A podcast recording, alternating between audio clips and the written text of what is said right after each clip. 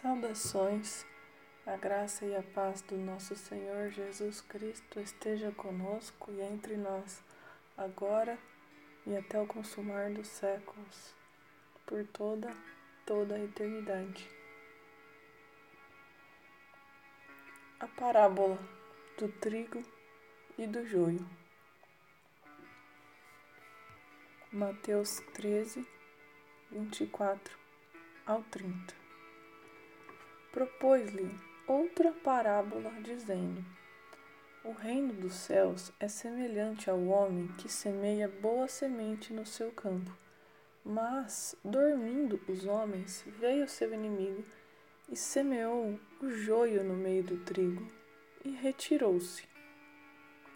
E quando a erva cresceu e frutificou, apareceu também o joio. E os servos do pai de família, indo ter com ele, disseram: Senhor, não semeaste tu no teu campo boa semente? Por que tem então joio? E ele lhes disse: Um inimigo é quem fez isso. E os servos lhe disseram: Queres, pois, que vamos arrancá-lo? Porém ele lhes disse: Não, para que ao colher o joio não arranqueis também o trigo com ele. Deixai crescer ambos juntos até a ceifa, e por ocasião da ceifa direi aos ceifeiros: Colhei primeiro o joio, e atai-o em molhos para queimar, mas o trigo juntai-o no meu celeiro. Que parábola impressionante, impressionante. O trigo e o joio qual a diferença do trigo e do joio?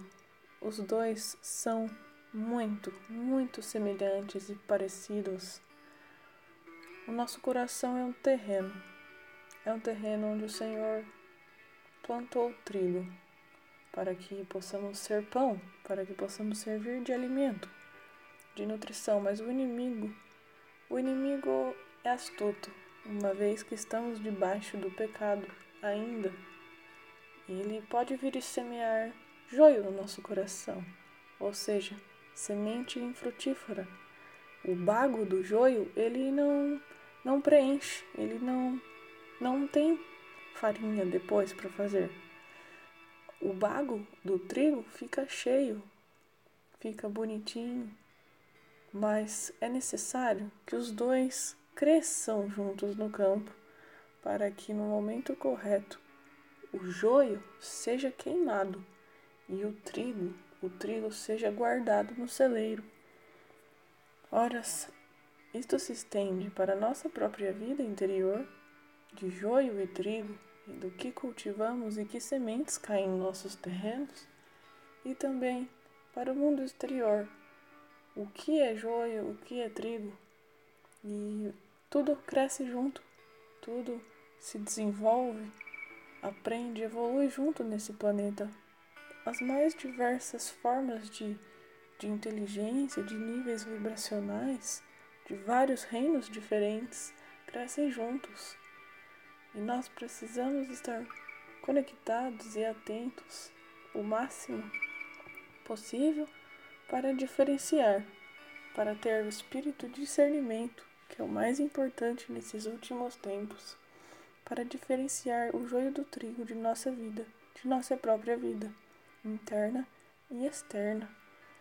Uma característica muito importante, muito bacana de se fazer e refletir em relação ao trigo e o joio é que quando eles crescem, por serem muito semelhantes, não é tão simples identificar. Mas existem duas coisas. Um é que o joio é oco, ele fica leve demais. E por esta característica de ser oco e leve, os seus bagos, ele fica alto, ele fica altivo, fica empinadinho para cima.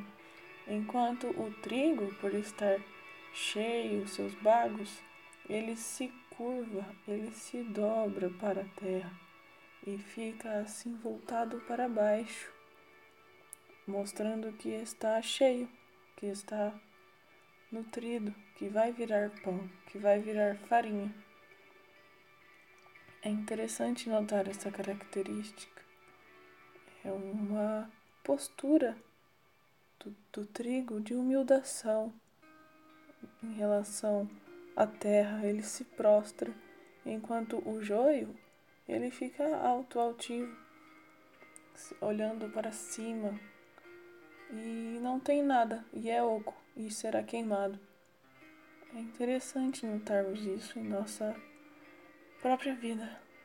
Se estamos mais trigos, mais joio, e esse julgamento, esse julgamento precisa ser visto de um lugar muito delicado e importante à luz do Evangelho, à luz da Bíblia, para que não caiamos em enganos, tanto em autoflagelos demasiados, tanto também em pouca, pouca cobrança, pouca disciplina conosco mesmo.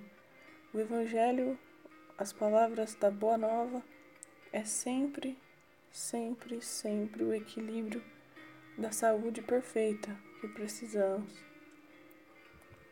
Possamos nós fazer esta análise, esta reflexão do trigo do joio, do terreno de nossos corações e também do terreno externo com o qual nos comunicamos com o mundo, com as relações, com as pessoas, com os fenômenos, para separar trigo de joio, embora sabendo, embora sabendo que ambos crescem juntos, mas com todo o espírito de discernimento, pela graça e misericórdia do Espírito Santo de Deus. Que assim seja. Amém.